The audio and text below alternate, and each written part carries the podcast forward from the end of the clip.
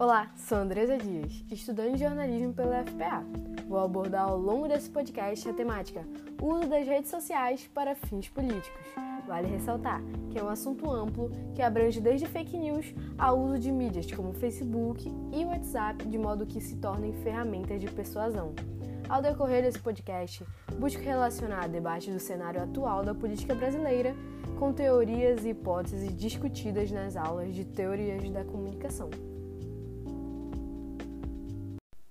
Contextualizando, e se eu te disser que no ano de 1964, McLuhan, filósofo canadense, previu o alcance mundial da internet? Ele usou o termo aldeia global para falar das transformações sociais provocadas pela revolução tecnológica do computador e das telecomunicações.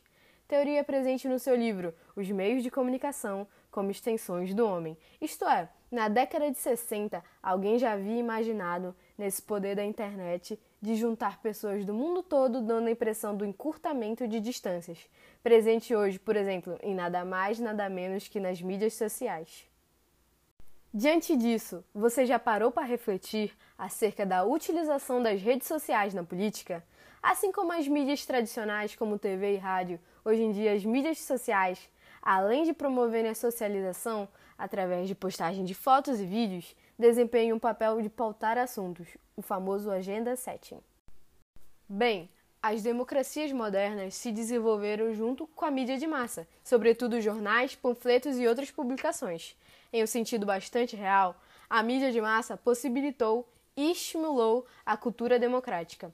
O conhecido sociólogo Habermas conceitua a esfera pública como sendo uma arena de debate público em que os assuntos de interesse geral podem ser discutidos e as opiniões podem ser formadas, o que é necessário para o processo democrático.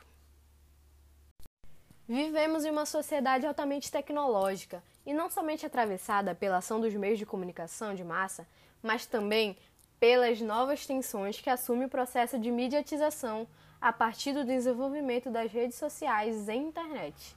Ao reconhecer a natureza construtiva dos meios de comunicação de massa, é possível também considerar a mediatização como modalidade nuclear da construção da esfera pública. Nesse contexto, os modos onde o funcionamento do Facebook e demais redes e discursos aí impostos participam na configuração da esfera pública contemporânea. Para entender como as redes sociais possuem papel crucial de encaminhar as ações da política, é necessário contextualizar as condições do cenário de tensão do Brasil desde as eleições de 2018, que vem de um longo processo estimulado pela mídia. Alguns veículos tradicionais têm um dedinho de culpa na polarização. Essa divisão de dois lados contribuíram para o sentimento de antipetismo e do fortalecimento do movimento de extrema direita de viés bolsonarista. A questão da polarização política cria um ambiente de desconfiança alimentado pelo ecossistema das fake news, que consiste no ceticismo, essas pessoas desacreditadas da ciência, além da atração por teorias conspiratórias como o terraplanismo e o movimento anti-vacina. O uso das novas tecnologias como ferramentas são quase que incontroláveis. As fake news são postas em circulação como parte de um esforço para enganar, mentir e manipular. Se bem sucedidas, essas campanhas baseadas em fake news fazem com que as pessoas tomem atitudes, convicções e decisões como ir votar, ir se manifestar, apoiar o presidente ou grupo político. Bolsonaro é um exemplo do uso deliberado das mídias sociais. Criou, um, criou sua legião de seguidores a fim de desafiar o jornalismo profissional usando seu discurso mentiroso, sem qualquer checagem dos fatos.